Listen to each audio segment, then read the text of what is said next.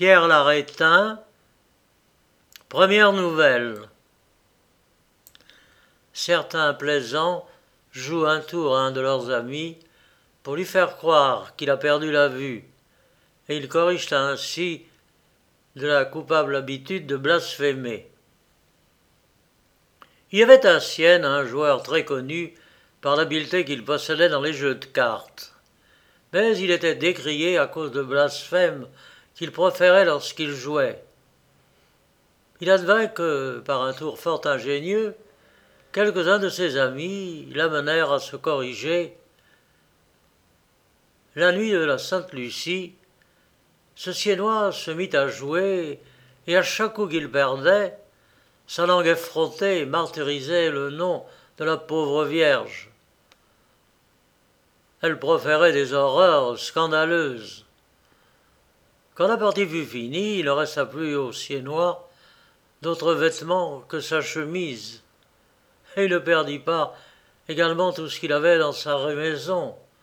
S'il ne perdit pas, c'est que ses adversaires ne voulurent pas le laisser dans un abri où, se reposer.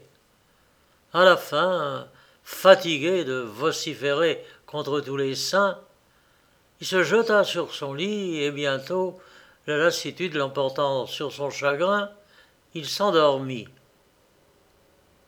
Ses amis, ayant caché la lumière, se mirent à faire semblant de jouer dans l'obscurité, annonçant à haute voix les coups et suivant la marche de la partie, tout comme si elle avait lieu avec activité.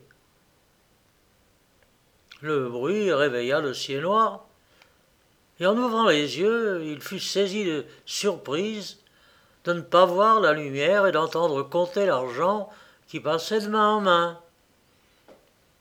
Les plaisants qui lui jouaient ce tour continuaient de dire huit à sept, neuf à dix ou autre point semblable.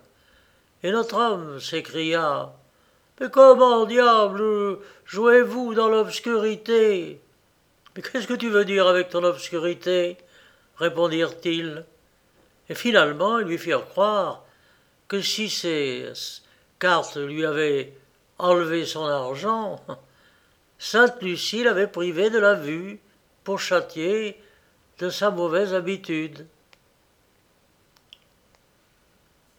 Ils continuèrent de suivre avec activité leur partie imaginaire, tandis que le Siennois restait dans les ténèbres les plus épaisses.